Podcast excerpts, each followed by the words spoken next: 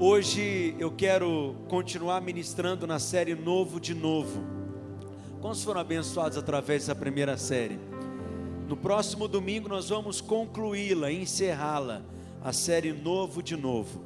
Mas hoje eu quero terminar de responder essa pergunta, que é o terceiro domingo, já quase que virou uma série de pregações.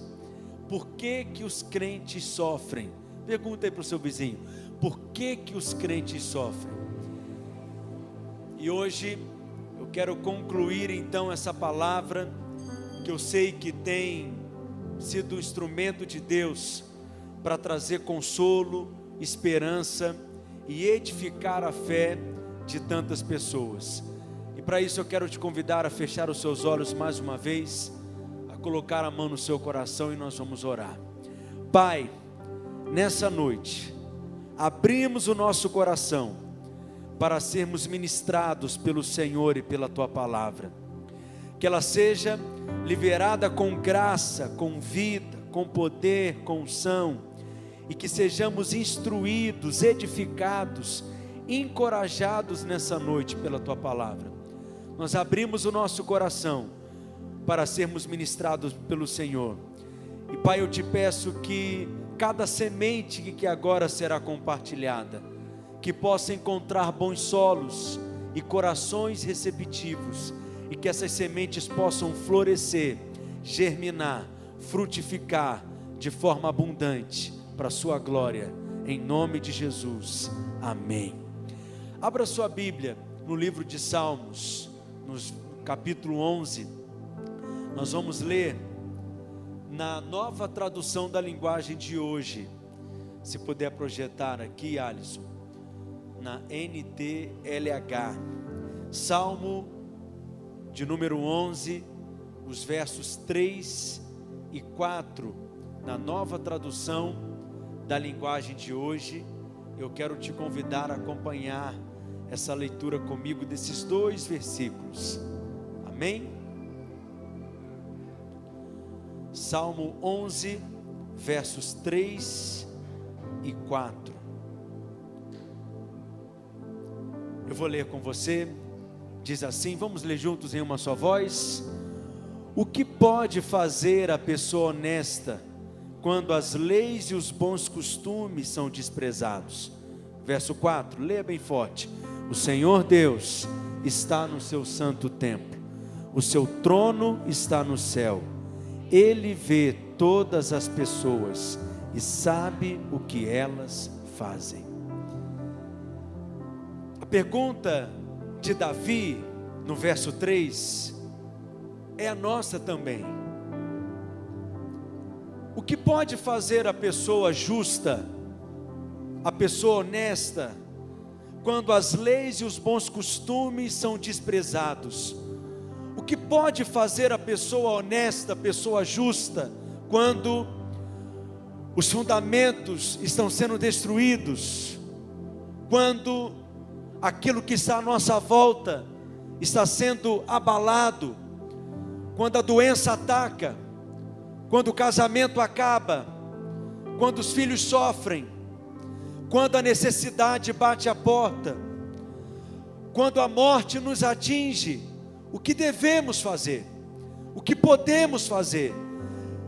O interessante é que Davi não responde essa pergunta com uma resposta, mas a maneira como Davi responde essa pergunta do verso 3 é através de uma declaração. No verso 4, Davi responde declarando que o Senhor Deus está no seu santo templo, o seu trono está no céu ele vê todas as coisas e sabe o que elas fazem. Vamos ler todos juntos essa declaração de Davi no verso 4. Levante a sua voz. O Senhor Deus está no seu santo templo, o seu trono está no céu. Ele vê todas as pessoas e sabe o que elas fazem. Deus não muda com as tempestades da vida. Deus não se assusta diante de problemas e de adversidades. Deus não se espanta com tribulações e provações, Ele está no seu templo, Deus está sentado no seu trono nos céus, e nada pode mudar essa realidade, nada pode abalar a sua soberania, nada pode abalar o seu poder, prédios podem cair, carreiras podem desmoronar, mas Deus não. Deus continua assentado no seu santo templo e o seu trono permanece inabalável nos céus. Alguém pode dar um glória a Deus nessa noite? Deus sempre transforma a tragédia em triunfo. Não foi isso que você percebe que ele faz ao longo de toda a Escritura? Quando você olha para a vida de José, a história de José, ali no Egito, José, naquela circunstância e tanta pressão, seus irmãos o venderam, a esposa de Potifar o entregou, e José está ali, preso, seu mundo desabando sobre a cabeça. Veja, talvez essa não era a expectativa de José. Talvez não foi isso que José sonhou ou imaginou. O mesmo acontece com Moisés, cuidando de rebanhos no deserto por 40 anos. Será que era isso que Moisés pretendia fazer da sua vida? Será que essa era a expectativa que Moisés tinha na sua vida? Dificilmente o seu coração batia sangue judeu, sangue hebreu. Sua paixão era por libertar o seu povo da escravidão no Egito, das mãos de Faraó. Por que que então Deus o deixou conduzindo ovelhas no deserto por 40 anos? E Daniel? O que dizer a respeito de Daniel? Um jovem brilhante, um dos jovens mais brilhantes de todo o povo de Israel na sua geração, na sua época, mas ele, e não apenas ele, mas toda a sua geração, eles foram levados cativos de Jerusalém, a cidade foi destruída, o templo completamente em ruínas. José estava na prisão, Moisés estava no deserto, Daniel estava no exílio, todos eles viveram momentos tenebrosos, todos eles viveram momentos de muita pressão, todos eles viveram momentos de muita tribulação, e quem poderá fazer algo por eles? Quem poderia imaginar que aquela ocasião em que José estava preso seria um estímulo ou uma oportunidade para transformá-lo no primeiro ministro do Egito.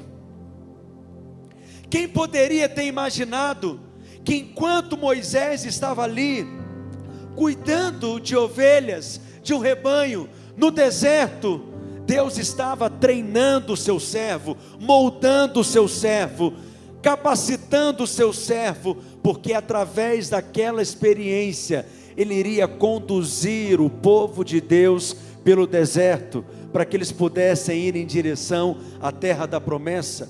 Ou quem poderia ter imaginado que Daniel, um prisioneiro, logo seria levantado e promovido a ser conselheiro do rei, um jovem influente? Deus, ele faz coisas assim. Ele fez com José, ele fez com Moisés, ele fez na vida de Daniel, ele fez com Jesus. Nos nossos momentos mais difíceis, nos nossos dias mais difíceis, talvez nós vejamos os seguidores de Cristo, o mesmo que eles viram na cruz, a inocência sendo sacrificada, a bondade sendo assassinada, a fortaleza dos céus sendo atravessada, as mães choravam, o mal dançava e se alegrava, e talvez diante daquela visão na cruz, eles também se questionaram, como diz o verso 3, o que pode fazer o homem honesto, quando todas as coisas são abaladas, quando as leis e os bons costumes são desprezados. A resposta do céu é a mesma, é essa declaração para nós. Com o rolar da pedra, com o nascer de uma nova e viva esperança, com a vitória da vida sobre a morte, Deus os fez lembrar o que está no verso 4. Leia comigo: O Senhor Deus está no seu santo templo, o seu trono está nos céus, o seu trono está no céu, ele vê todas as pessoas e sabe o que elas fazem.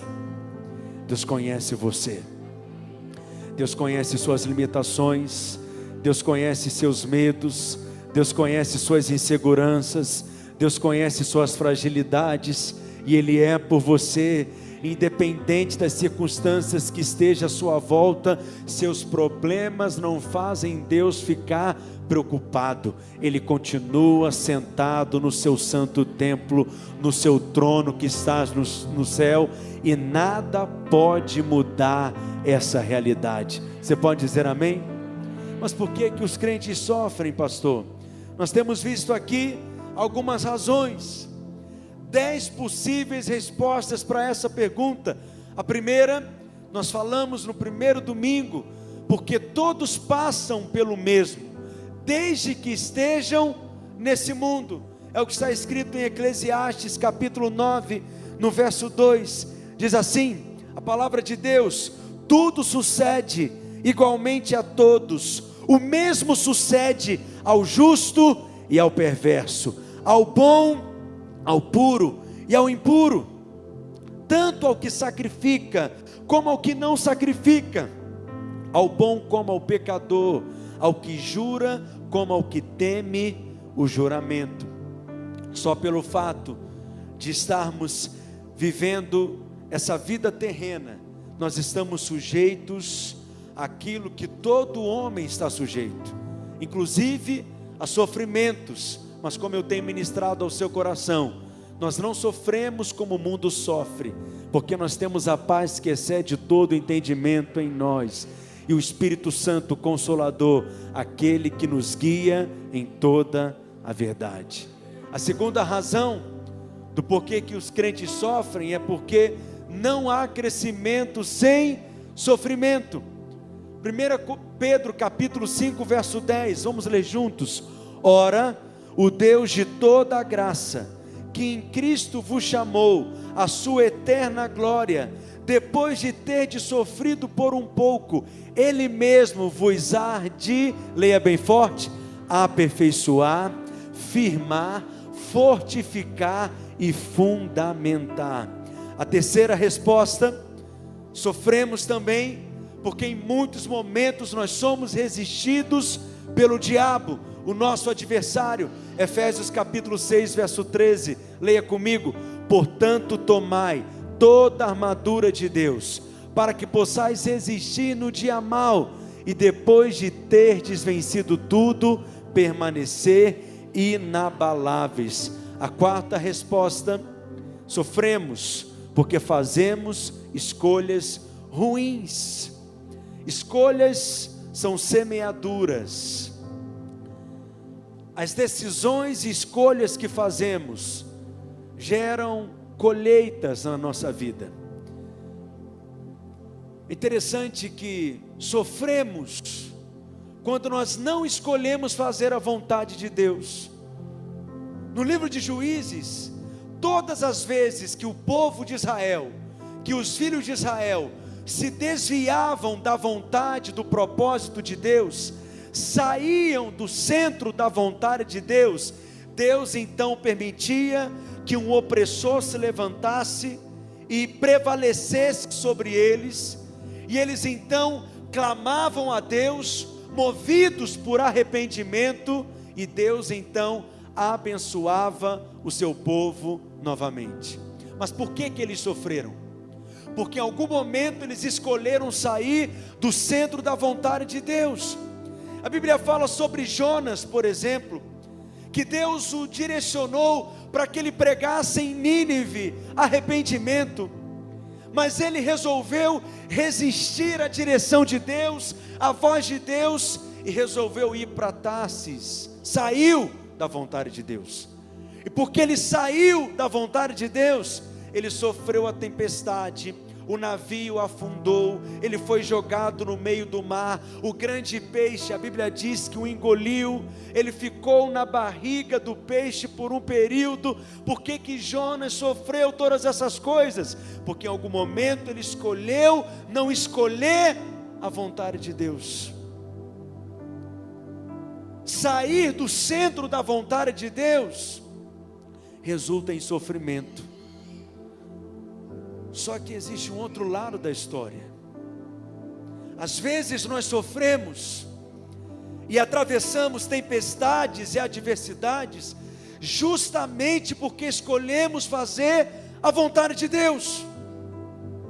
Às vezes somos pressionados e atribulados, justamente porque estamos escolhendo agradar a Deus, e por isso sofremos perseguições, resistências, contrariedades, intimidações, oposições. Muitos irmãos nossos na fé sofrem até mesmo a morte. O resultado de fazer a vontade de Deus é bênção, sempre é bênção, mas em alguns momentos também provoca sofrimento. Tem a historinha de um fazendeiro que tinha um cavalo muito arisco. E num determinado dia o fazendeiro está andando com seu cavalo, e aquele cavalo pisa em falso, e ele quebra sua pata. O dono do cavalo, o fazendeiro, manda chamar um veterinário para examiná-lo, e o veterinário deu três dias. Se ele não se recuperar, levantar e andar, aquele cavalo então deveria ser sacrificado. Três dias ele deveria ficar em pé. O porco da fazenda ouviu a conversa do fazendeiro com o veterinário e chegou e contou toda a conversa para o cavalo e disse: Cavalo, o negócio é o seguinte: você tem que levantar, você tem que reagir, você tem que ser forte, você tem que fazer alguma coisa, porque em três dias, se você não levantar, eles vão te sacrificar. E o cavalo nada.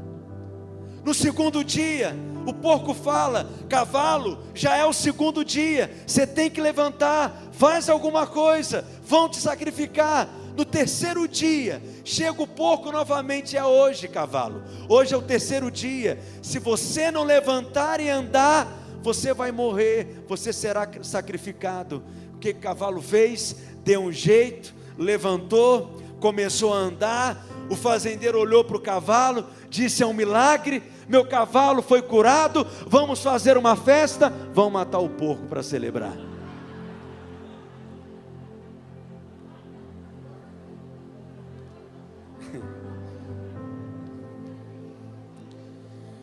O sofrimento às vezes vem justamente porque você escolheu fazer o bem, justamente porque você escolheu ser fiel justamente porque você escolheu ser íntegro. O justo às vezes é resistido, perseguido. Se o preço para fazer a vontade de Deus vai provocar sofrimento, eu quero pagar o preço, mas eu quero estar em linha com a vontade de Deus. Mas acredite, o preço nunca é maior do que a graça e a graça de Deus vai te capacitar, vai te fortalecer, vai te sustentar, vai te reerguer, vai te levantar, vai te fortalecer, vai te sustentar no meio da provação e da adversidade. Quinta razão, por que, que os crentes sofrem?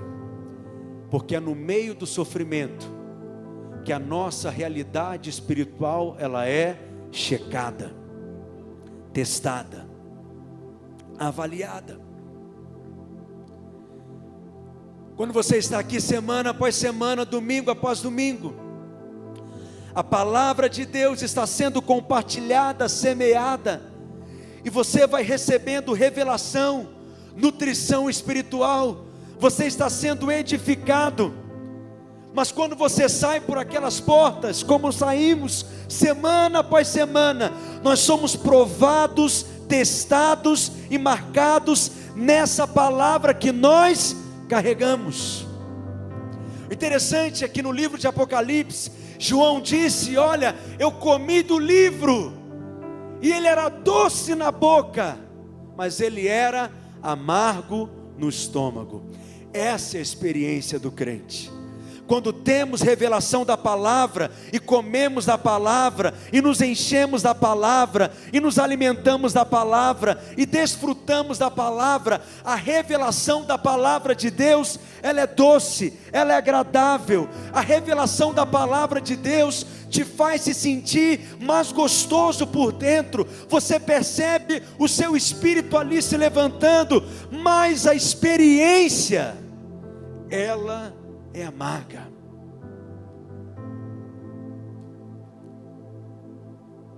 Quando somos provados por essa palavra, para que ela gere verdade em nós, para que ela gere experiência em nós, para que você não seja alguém que fala aquilo simplesmente como alguém que conhece uma teoria, mas quando você abre a sua boca e fala e compartilha, a palavra que sai da sua boca, ela é carregada de realidade espiritual, de maneira que quando você fala, há um respaldo do céu. A sua fala não é uma fala qualquer, não é uma fala comum, é uma fala carregada de peso, de realidade espiritual. O sofrimento ele gera a experiência. Somos marcados, somos provados. É como uma porcelana, quando ela é pintada, facilmente a tinta pode ser removida dela, mas uma vez que a porcelana é colocada dentro do fogo da provação, da experiência, aquela tinta fica tão entranhada, tão dentro dela, que nada mais poderá remover a tinta dali. A experiência faz isso conosco. E muitas vezes a experiência de sofrimento, que mostra quem você é, que desnuda você, que revela a sua realidade, que checa você, que testa você, que avalia você, Todos nós somos testados e checados, mas a provação é sempre para te confirmar, para te promover, porque Deus quer te levar para níveis mais elevados nele. Diga amém.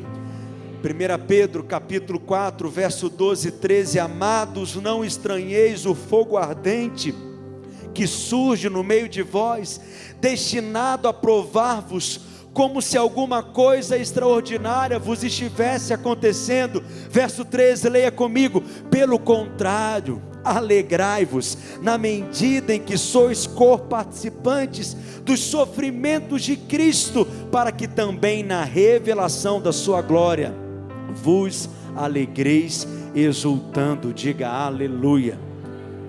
A sexta razão do porquê que os crentes sofrem porque o sofrimento nos permite ver os verdadeiros valores da vida. A verdade é que nós fazemos parte de uma geração, de uma sociedade fútil. O mundo em que nós vivemos é completamente fútil. E como que você pode ser liberto da futilidade desse mundo e dessa sociedade, passando pela dor, experimentando a dor. É no meio da dor que sabemos o que é real na vida. É no meio do sofrimento que conhecemos aquilo que realmente tem valor na vida. Como se diz, ninguém passa por uma experiência de morte e volta do mesmo jeito, da mesma maneira, aquela pessoa se torna uma pessoa completamente diferente. É por isso que Eclesiastes, capítulo 7, verso 2, tem um texto que nos surpreende. Olha o que diz: melhor é ir na casa aonde há luto, do que ir à casa onde há banquete, onde há festa. Porque naquela se vê o fim de todos os homens, e os vivos que o tomem em consideração. Na casa aonde há luto, as pessoas avaliam a vida. Na casa aonde há luto, as pessoas avaliam o que realmente é importante na vida, o que realmente importa na vida, o que realmente tem valor. É na casa aonde há luto que os homens param para considerar a vida. Porque a morte, ela tem esse poder, alinha valores, alinha propósito, alinha corações, sinaliza realmente aquilo que vale a pena viver e aquilo que vale a pena morrer. A sétima razão do porquê que os crentes sofrem, porque o sofrimento nos permite conhecer mais do caráter e do poder de Deus. É no meio da provação e da tribulação que nós temos a oportunidade de termos uma experiência da intervenção sobrenatural e tão poderosa de Deus. O sofrimento nos faz conhecer mais a Deus. O sofrimento nos faz conhecer mais o caráter de Deus. O sofrimento nos faz conhecer mais do coração de Deus. O sofrimento nos permite conhecer mais do poder de Deus. Você só pode conhecer o Senhor que cura diante da necessidade de um milagre. Você só pode conhecer o poder de Cristo para curar diante da dor, diante de uma doença, de uma enfermidade. Você só conhece realmente o poder do milagre se você está enfrentando um problema insolúvel que só pode ser resolvido por Deus, que só pode ser resolvido por um milagre. Se qualquer coisa resolveria, não é milagre. Se qualquer coisa solucionaria, não é milagre. Milagre é quando não há respostas mais do médico, milagre é quando não há mais alternativas e nem solução na ciência, milagre é quando você não encontra mais o natural aonde se apoiar, aonde se pegar, aonde se agarrar. Quantos querem milagres aqui? Mas a primeira condição para experimentar o milagre é ter um grande problema uma enorme dificuldade, uma grande necessidade. Essa é a ocasião oportuna para um milagre.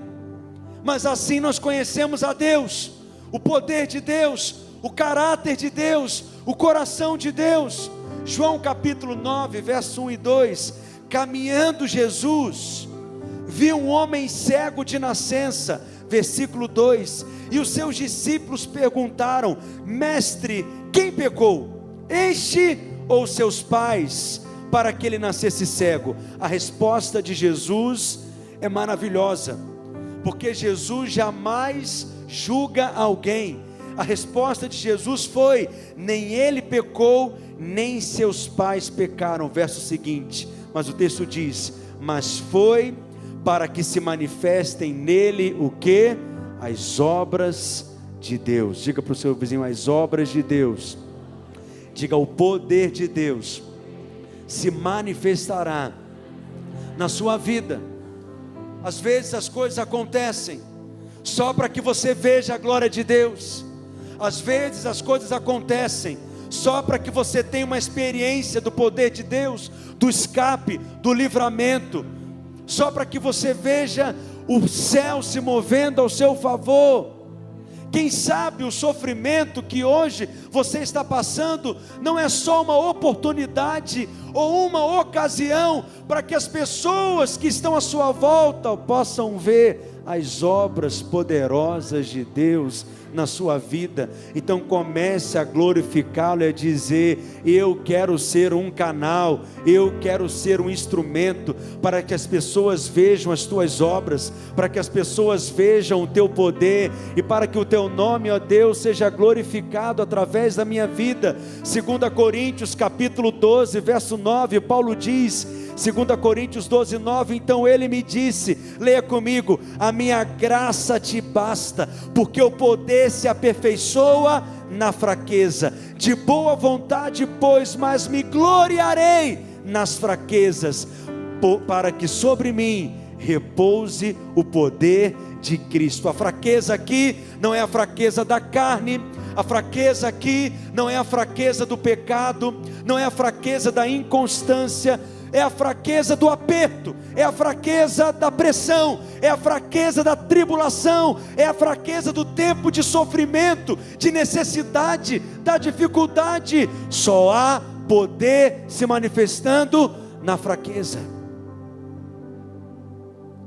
Mas é no momento em que você se sente fraco que o poder de Deus se manifestará na sua vida.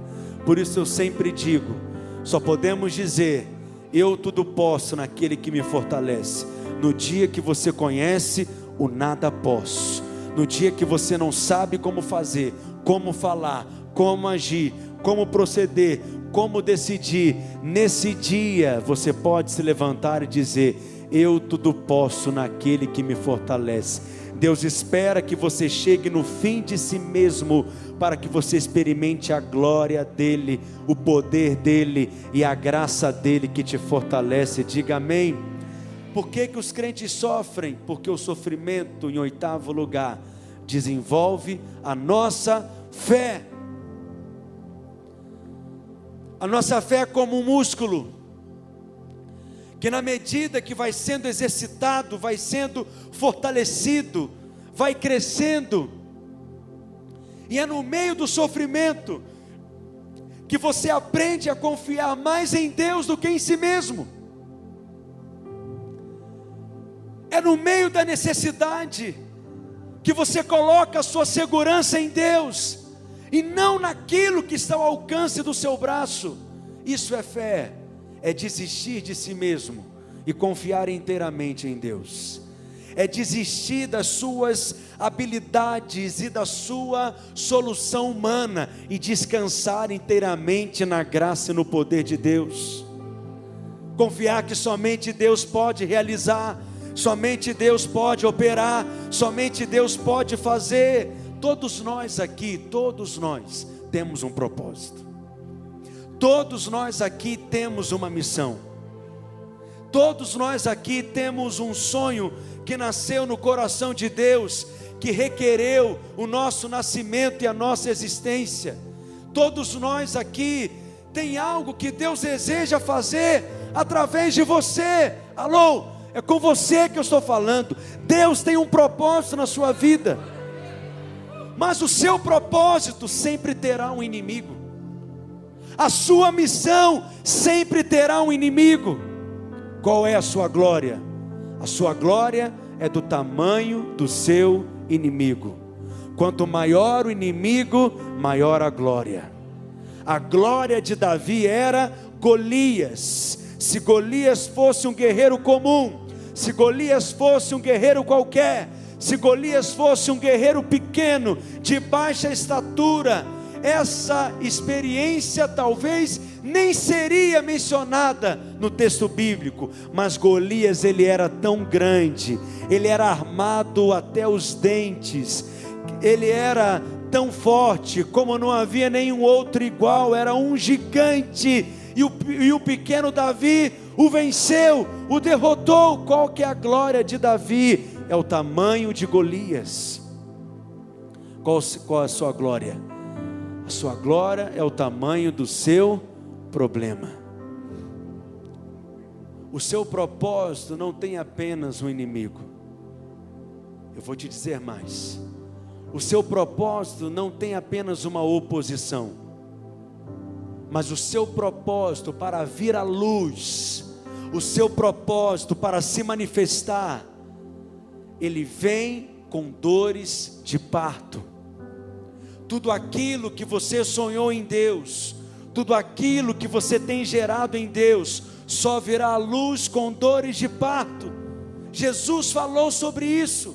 Em João, no capítulo 16, no verso 21, ele disse: A mulher, quando está para dar à luz, tem tristeza, porque a sua hora é chegada, mas depois de nascido o menino, já não se lembra da aflição, pelo prazer que tem de ter nascido ao mundo um homem. Se a aflição tem aumentado, se a pressão tem aumentado à sua volta, se você percebe que a aflição tem aumentado ao seu redor, é porque está perto de vir a luz, está perto de se manifestar o propósito de Deus na sua vida. Romanos capítulo 5, versos 3 e 4, o apóstolo Paulo escreveu: E não somente isso, mas também nos gloriamos nas próprias tribulações, sabendo que a tribulação produz perseverança, e a perseverança, experiência, e a experiência, esperança. O sofrimento alarga, o sofrimento estica a nossa capacidade em Deus. Paulo está dizendo que tem uma cadeia de virtude aqui, que começa com, no verso 3, com o sofrimento. Mas leia comigo: a tribulação ela produz o que? Fale bem forte: perseverança. E a perseverança, experiência. E a experiência, esperança. Por que, que os crentes sofrem? Porque quando passamos por momentos de provações, nós crescemos em perseverança. Nós aprendemos o que é perseverar. Nós aprendemos a permanecer Tiago capítulo 1, verso 2 ao 4. Tiago já começa sua carta afirmando: Meus irmãos, tende por motivo de toda alegria, o passades por várias provações. Verso 3: Sabendo que a provação da vossa fé, uma vez confirmada, produz o que? Perseverança. Verso 4: Ora, a perseverança deve ter ação completa, para que sejais perfeitos íntegros, diga para o seu vizinho, em nada deficientes. O que que Tiago está nos ensinando aqui no verso 2 em diante? Você vai passar por provações, você passará por pressões, você passará por lutas, você passará por adversidades, mas essas provações e sofrimentos irão produzir em você perseverança. Só precisa perseverar aquele que está passando por uma situação de sofrimento. Só tem necessidade de perseverar aquele que está passando por uma situação de luta. Só tem necessidade de perseverar aquele que está passando por alguma dificuldade. Tem momentos que nós nos sentimos assim, nós perdemos toda aquela sensibilidade. Eu sei que talvez tem dias que você já chegou aqui e só pelo fato de levantar as suas mãos, você já percebia o céu enchendo você e facilmente você se quebrantava e se derrama na presença de Deus. Mas tem momentos que nós perdemos toda aquela sensibilidade, aquele toque todo do céu, parece que você não percebe mais. Quando isso acontecer, permaneça persevere. Deus quer que a sua fé seja fortalecida.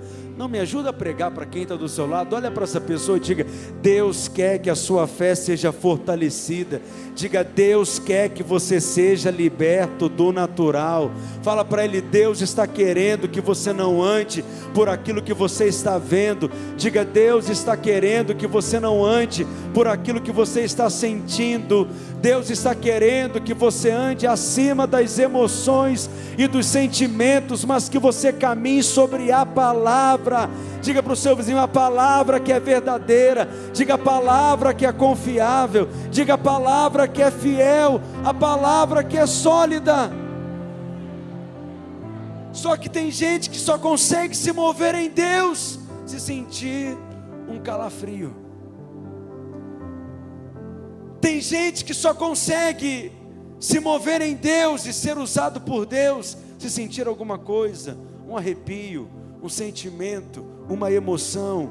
E muitos de nós, quando não sentimos nada, deixamos de permanecer e retrocedemos e paramos no meio da caminhada. Diga para o seu vizinho, mesmo quando você não sinta, Deus quer que você aprenda a permanecer. Diga para o seu vizinho, você só vai aprender a permanecer e a perseverar quando houver uma necessidade para perseverar. Diga para o seu vizinho, isso faz parte do seu treinamento. Alguém recebe essa palavra aqui?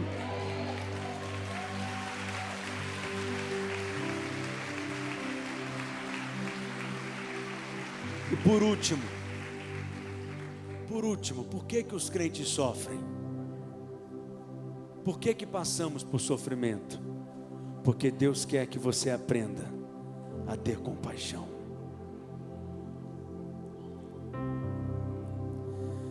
Abra sua Bíblia comigo lá em 2 Coríntios, capítulo 1,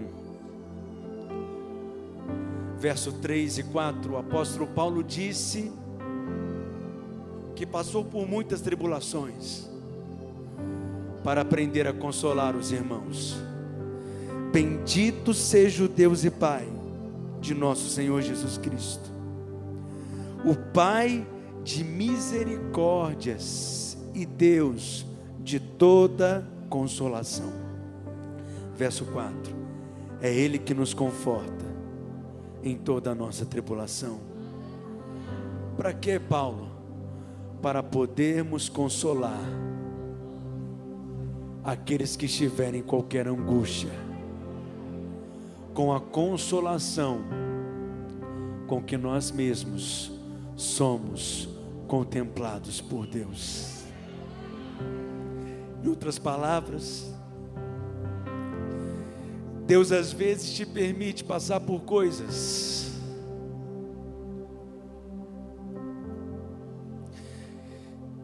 e experimentar coisas na sua vida, não por causa de você mesmo, mas porque pode ser que alguém à sua volta em algum momento possa precisar de você. E assim como um dia você foi consolado por Deus e sarado por Deus, você será um instrumento do céu para consolar tantas pessoas. Será como um bálsamo de Deus para sarar tantas pessoas. Você terá uma palavra para liberar você terá uma palavra para compartilhar.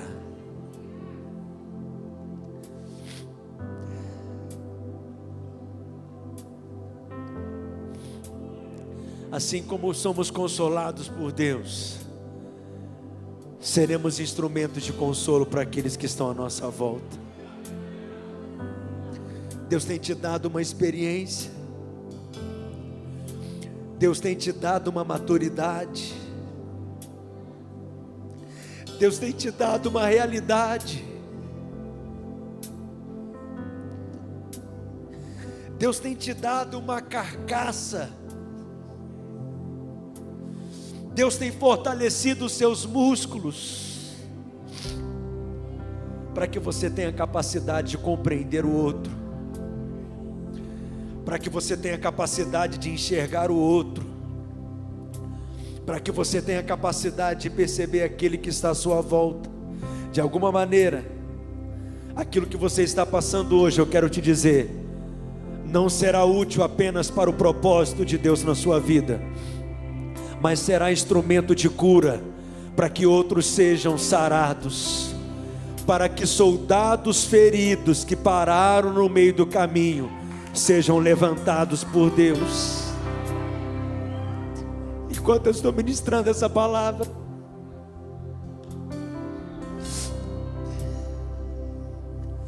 o Espírito Santo está falando isso tão forte no meu coração. Soldados feridos.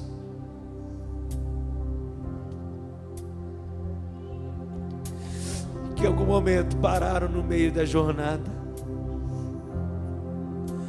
por causa de uma falha sua, um erro seu, uma escolha errada.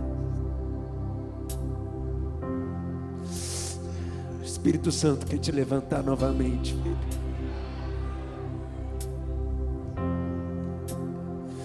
Ele quer te restaurar, te erguer. Deus não deixa nenhum só para trás, não desiste de você. Você foi traído,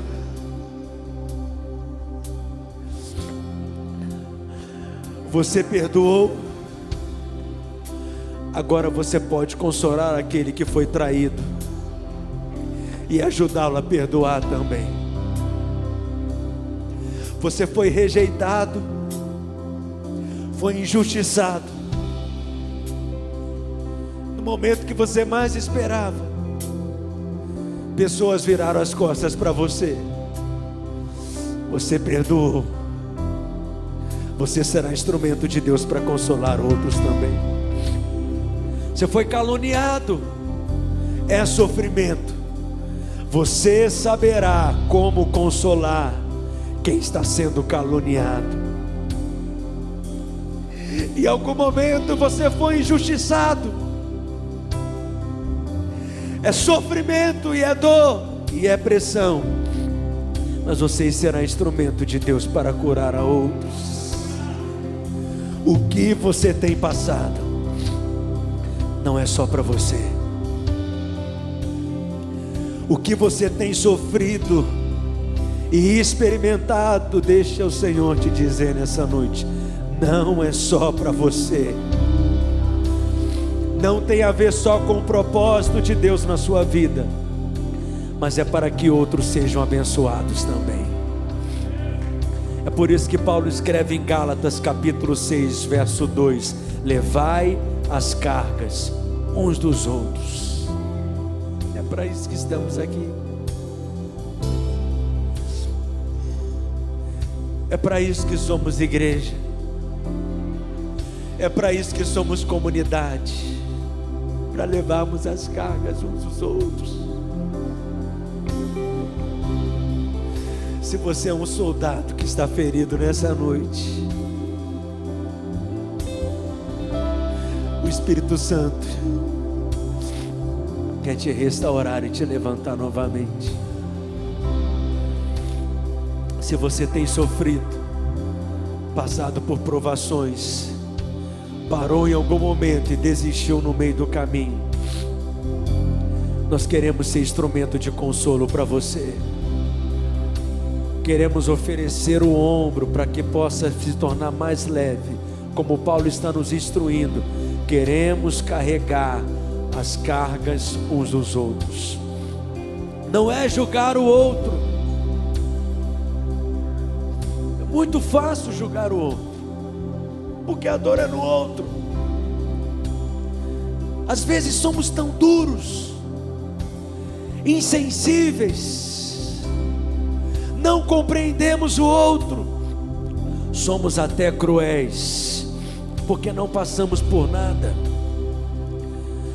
Se tivéssemos passado por aquilo, talvez enxergaríamos aquela situação de uma outra maneira, de forma mais paciente, de forma mais tolerante, de forma mais misericordiosa.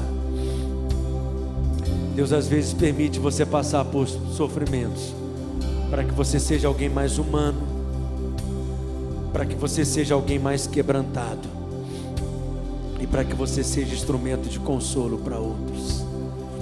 Fique de pé no seu lugar nessa hora em nome de Jesus. Coloca a mão no seu coração. Deixa o Espírito Santo ministrar no seu coração.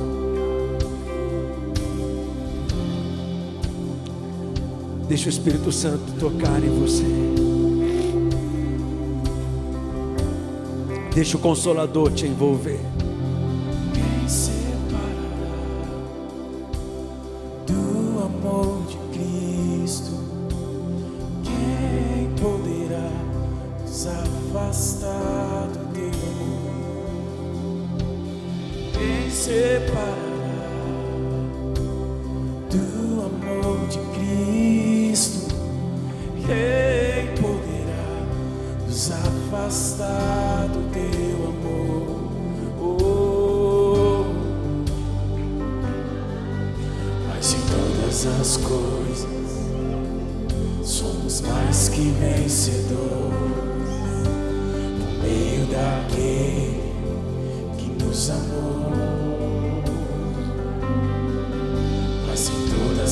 Coisas somos mais que vencedores